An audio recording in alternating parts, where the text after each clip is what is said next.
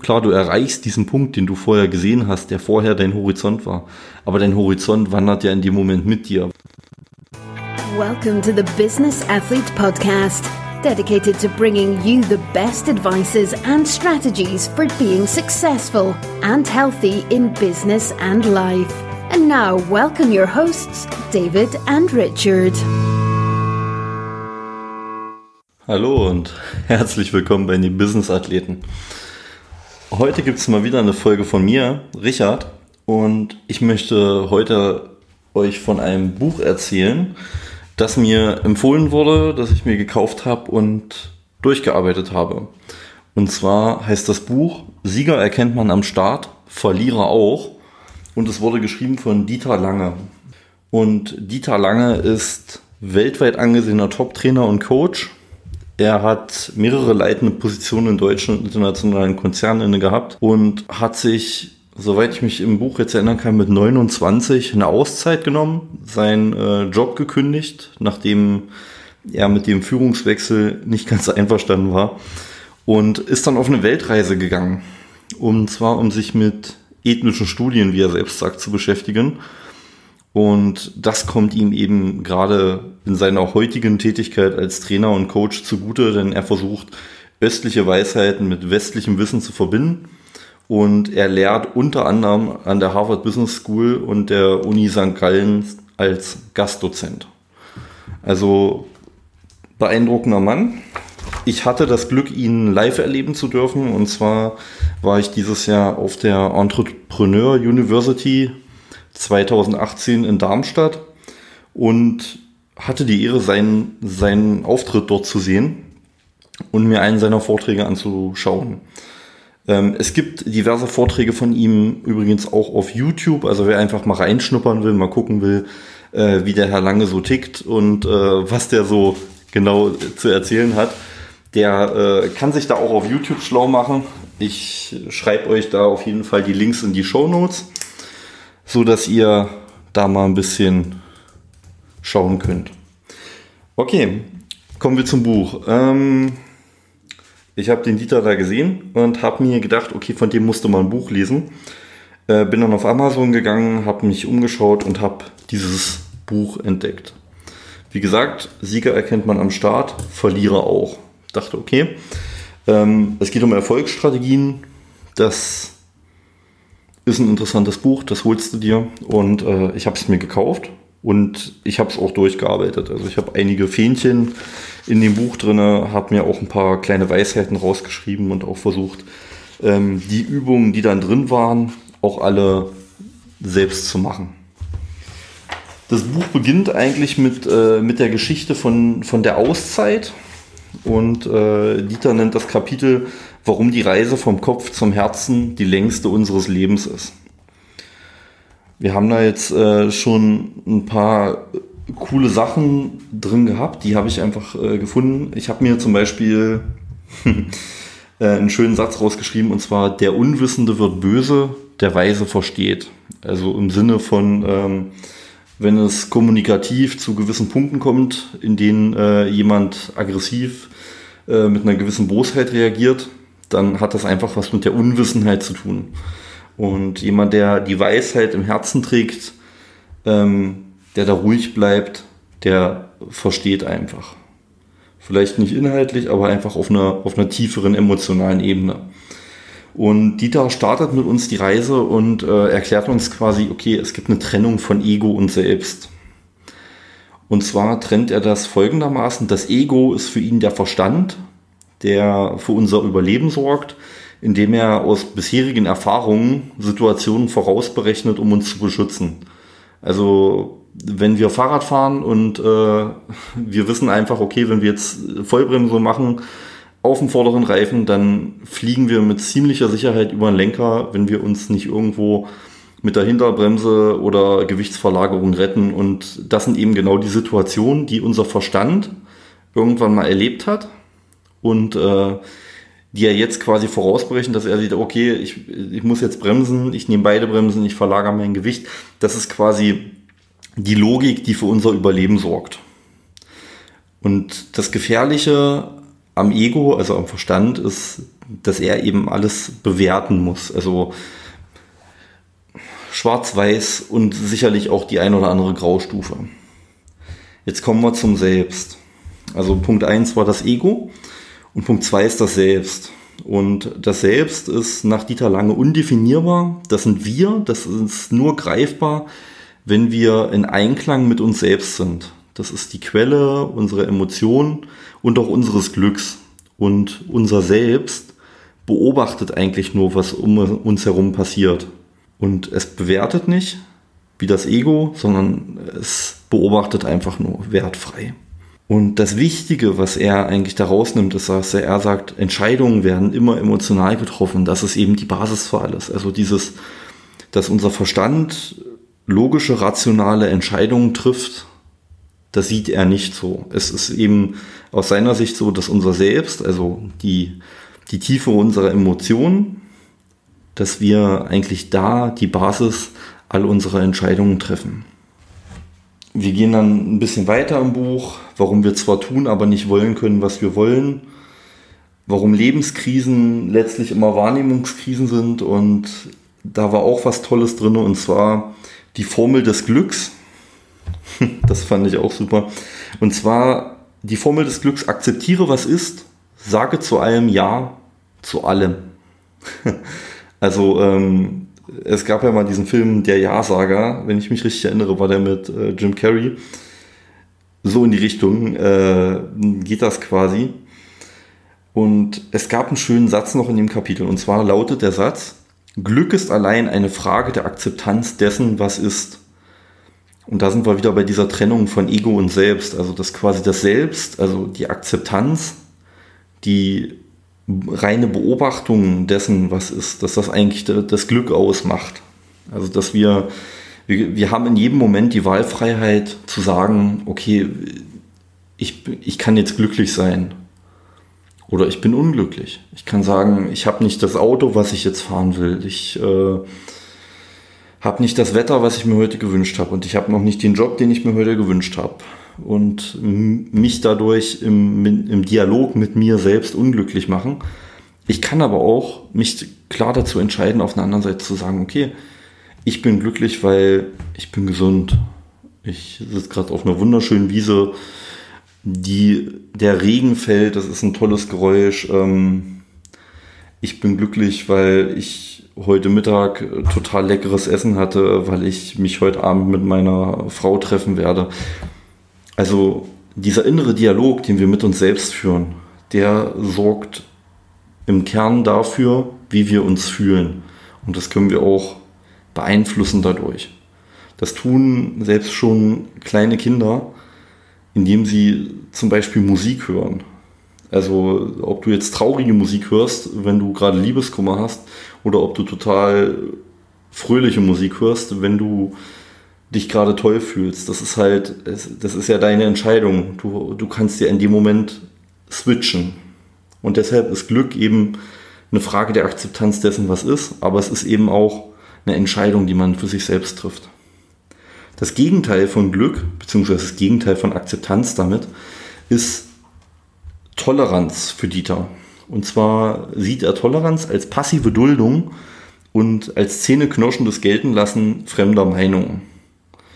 Und das kann man dann erstmal sacken lassen. Dieses Zähneknirschende gelten lassen fremder Meinung.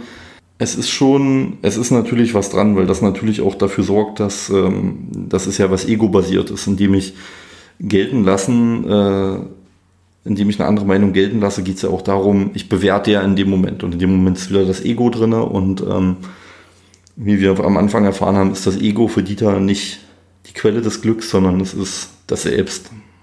Dann gab es einen tollen Denkansatz und zwar, du musst deine Ängste zulassen, um hindurchgehen zu können. Aufgestaute Angst wird nur größer und greift um sich. Und da hat er eine tolle Metapher gehabt, und zwar, dass er in einen Fluss gefallen ist und da ein Wasserstrudel war und er äh, gegen diesen Wasserstrudel gekämpft hat. Und erst als er diesen Wasserstrudel zugelassen hat und nach unten gezogen wurde, konnte er, als er den Wasserstrudel unten verlassen hat, wieder nach oben schwimmen. Also der Ausweg, der führt eigentlich direkt durch die Angst für ihn. Die in der Regel kämpfen die Menschen, wenn die in so einen Wasserstrudel kommen. Die versuchen da mit aller Kraft rauszukommen. Das funktioniert nicht. Und dabei ist der Ausweg eigentlich Luft anhalten, lass dich runterziehen und dann, wenn du unten bist, dann schwimm aus dem Strudel heraus und wieder nach oben. In dem Zusammenhang gab es auch einen tollen Satz, kein Ereignis ist dazu bestimmt, die Angst zu machen. Angst ist nur deine Reaktion auf ein Ereignis. Wie kannst, wie kannst du die Angst besiegen? Atme tief ein und aus, mach in deinem Brustkorb Platz für die Angst. Also da sind in dem Buch bis jetzt äh, jede Menge Denkansätze drin gewesen und wir sind noch nicht mal über die ersten 100 Seiten hinaus. Das ist schon, das ist jahrzehntelange Erfahrung, die uns, die Dieter hier mit uns teilt. Nicht nur Lebenserfahrung, sondern auch eben als Coach, als Trainer und auch äh, spirituell und beeindruckend. Jetzt gab es ein Kapitel und zwar ging es ähm, darum, dass es keine richtigen Entscheidungen gibt. Warum wir keine Fehler machen können und alles seinen Preis hat. Das war der Untertitel des Kapitels und ähm, wir haben eigentlich recht schnell damit begonnen, dass Fehler nicht gemacht werden, sondern passieren. Also dieses, ich habe einen Fehler gemacht, ähm, ist, da kommen wir wieder zu diesem inneren Dialog, den wir mit uns selbst führen. Das impliziert ja in dem Moment, dass wir den Fehler bewusst gemacht haben. Aber den haben wir ja nicht bewusst gemacht. Das ist halt passiert aufgrund von äh, diversen Umweltbedingungen oder eben, ja, Sachen, die wir vielleicht in dem Moment gar nicht beeinflussen konnten. Und äh, deshalb ist es eben im Umkehrschluss auch wichtig, wenn jemand einen Fehler macht und äh, man äußert Kritik, dann geht es bei der Kritik äh, nicht darum, oder nicht nur darum, was man kritisiert, sondern auch wie man es kritisiert. Und dass man sich eben auch immer fragen sollte, ob das Gegenüber, das diese Kritik jetzt erhält, ob das ein Misserfolgsvermeider werden soll oder ein Erfolgssucher. Also inwieweit gehe ich damit um, äh, jemandem zu sagen, okay, äh, du hast einen Fehler gemacht, aber hey, äh, wir, das ist jetzt Lehrgeld, das wir zahlen müssen und ich bin sicher, das passiert halt noch kein zweites Mal und beim nächsten Mal wird es garantiert besser oder ob man einfach das Gegenüber dermaßen zusammenpfeift, dass äh, die in Zukunft versuchen, sich in alle Richtungen abzusichern. Und ich habe mehrere Jahre im Projektmanagement gearbeitet und äh, ich kann euch sagen, es laufen ziemlich viele Misserfolgsvermeider da draußen rum. Also seht zu, dass ihr Erfolgssucher werdet. Gut. Ähm, das war auch ein geiler Denkansatz. Das Leben kann nur in der Schau rückwärts verstanden, aber nur vorwärts gelebt werden. Das war auch ein toller Satz. Und zwar, dass man eben erst, das werden viele von uns so, so kennen in ihrem Leben, dass wir eigentlich im Jetzt denken, warum passiert mir das gerade? Was, was ist hier gerade los? Wie, wieso geschieht das jetzt? Also nicht nur, warum geschieht mir das gerade, weil das impliziert wieder eine Opferrolle, sondern warum geschieht das jetzt? Das ist einfach, weil es ist ja ein, ein Ereignis ohne Wertung in dem Moment. Und ähm, er sagt dazu, love it, change it or leave it. Also liebe es, wechsel oder verlasse es. Im Prinzip love it, okay, liebe es, akzeptiere was ist, change it, wenn dir was nicht passt, schau, dass du es, äh, vielleicht kannst du es verändern, so dass du es lieben kannst, oder verlass es. Such dir was Neues. Und da kommen wir eben dazu, dass eben zum Erfolg und zum Glück auch gehört, wie geht man mit Menschen um. Das ist, er hat da ein Zitat von Roosevelt gebracht, für ihn die wichtigste Zutat der Formel zum Erfolg ist das Wissen, wie man mit Menschen umgeht. Und die wirklich Weisen dieser Welt, zitiere weiter, haben erkannt, dass entweder oder nicht funktioniert. Die Polarität des Ganzen ist nur im Sinne von sowohl als auch zu begreifen. Also dieses entweder oder, dieses Schwarz-Weiß-Denken ist eigentlich, das ist was, das, das, das funktioniert nicht, wenn man mit etwas glücklich, wenn man etwas akzeptieren will, wenn man mit etwas im Reinen sein will, sondern man muss eben sagen, es gibt sowohl als auch. Also ich habe jetzt in dem Moment ähm, ganz lapidares Beispiel. Wir sind umgezogen vor ein paar Monaten und äh, wir wohnen jetzt relativ nah dran an einer Kirche. Und Kirchenglocken können ziemlich laut sein. und ich bin da vielleicht ein bisschen überempfindlich, aber für mich ist es einfach teilweise zu laut, dass ich mich am Anfang wirklich drüber geärgert habe. Bin auch nur Mensch. Manchmal siegt eben auch das Ego und der Verstand. Und ähm, als ich den Satz gelesen habe, dass äh, man eben von diesem Entweder-Oder-Denken in ein sowohl als auch Denken übergehen soll, da ist mir bewusst geworden, dass ich dass dadurch, dass diese, dass, äh, diese Glocken relativ laut sind, dass wenn die weg sind, dass man dann die Ruhe eigentlich erst wirklich genießen kann, weil vorher ist es ja selbstverständlich. Aber es gibt ja die Ruhe in dem Moment nur, weil es vorher laut gewesen ist. Also sowohl als auch. Und das ist eben, das ist eben etwas, äh, das ist mir in dem Moment total durch den Kopf geschossen. Das wollte ich jetzt mal äh, loswerden. Ähm, er hat noch gesagt, immer nur Sonne macht die, Wüste, macht die Wüste.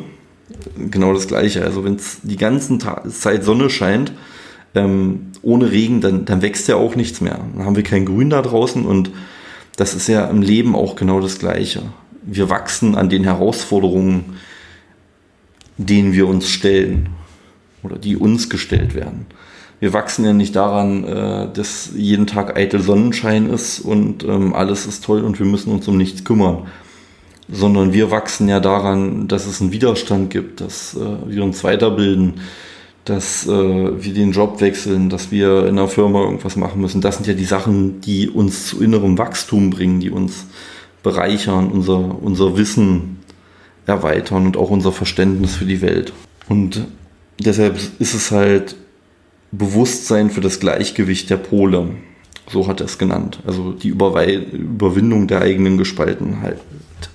Und er hat ein Zitat von William Shakespeare dazu gebracht in dem Moment, und zwar, die ganze Welt ist eine Bühne und alle Menschen und alle Männer und Frauen sind nur Schauspieler.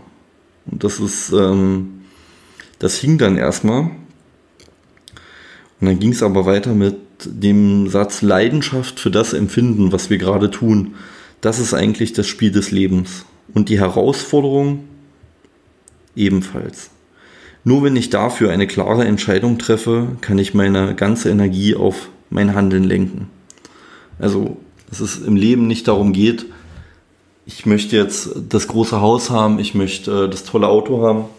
Das sind, das sind Ziele, die wir haben. Aber letztendlich geht es im Leben darum, das Ganze als Spiel zu betrachten oder mit diesem Shakespeare-Zitat eben als Bühne, auf der wir agieren und äh, ja, auf der wir eben Schauspieler sind. Ähm, Alex Fischer hat das meiner Meinung nach auch in seinem Buch Reicher als Sieger Essens äh, noch verarbeitet gehabt, dass es eben darum, darum geht, äh, gerade sehr erfolgreiche Menschen begreifen eben das, was sie machen, als Spiel, als Wettkampf mit anderen. Wenn YouTube-Stars, ähm, für die sind dann die, die Klickzahlen die Rangliste. Oder wenn, äh, wenn wir Technikentwicklungsteams oder Wissenschaftler haben, die messen sich dann eben auch miteinander und durch diesen Wettkampf entsteht dann eben auch was Neues, was Wunderbares. Und das Ganze eben nicht einfach engstirnig als entweder oder zu betrachten, sondern sowohl als auch. Also indem wir die Leidenschaft einbringen und das Ganze als Spiel betrachten, macht es ja auch Spaß. Es geht ja im Leben um Spaß und nicht darum, dass alles bruternst ist. Und das war ein toller Satz in dem Buch, der hing bei mir eine ganze Weile nach. Love it, change it or leave it. Er hat noch einen Ansatz oder einen Zusatz dazu gemacht und zwar brich niemals die Regeln. Love it, change it or leave it, but never break the rules. Und das saß man dann erstmal und denkt so, ja, wenn man es äh, verlässt oder wechselt, ist, ist das nicht ein Wechsel der Spielregeln. Aber ihm ging es vor allem darum, dass es in jedem Spiel Mitspieler gibt. Und in dem Moment, in dem du die Mitspieler in dem Moment, in dem du die Regeln brichst, behandelst du deine Mitspieler respektlos. Und nur durch Fair Play, also durch respektvollen Umgang miteinander, kann man eben wirklich das Spiel des Lebens genießen. Also wir verbinden jetzt quasi dieses Love it, change it or leave it gemeinsam mit diesem Roosevelt-Zitat, die wichtigste Zutat zur Formel der, des Erfolges ist, wie man mit Menschen umgeht. Das Spielmindset, wieder eine Chance, etwas dazuzulernen und mich in heiterer Gelassenheit zu üben. Die meisten Situationen geht man besser mit der ernsthaften Leichtigkeit eines Fünfjährigen an. Also das ist so der Punkt, den er quasi machen wollte, wo er gesagt hat, okay, das Mindset, mit dem er an sein Leben rangeht und was er allen anderen auch empfiehlt, ist, es trifft eine Herausforderung auf dich und du sagst, hey, das ist eine Chance, was dazu zu, dazu zu lernen. Das ist eine Chance, mich in heiterer Gelassenheit zu üben, ruhig zu bleiben, mit meinem Selbst in Einklang zu sein und nicht mein Ego herauszukehren. Und die meisten Situationen geht man besser mit der ernsthaften Leichtigkeit eines Fünfjährigen an. Wir kennen alle kleine Kinder, wir waren selber mal jung. Ähm, wenn man zusammengepfiffen wurde, konnte man auch mal ernst sein und ansonsten hat man das Leben aber eher als großes Abenteuer eben damals äh, gesehen und so sollte man es auch heute noch sehen. Und das ist, um da mal wieder rauszureißen aus dieser Jobwelt heute, sagt er, okay, geh die meisten Situationen besser mit der ernsthaften Leichtigkeit eines Fünfjährigen an. Das war die erste Podcast-Folge. Freu dich auf den zweiten Teil, der folgt in Kürze. You've been listening to the Business Athlete Podcast with David and Richard. If you want to know more, check out our websites, Facebook groups, and Instagram profiles, linked in the show notes. We wish you a successful day.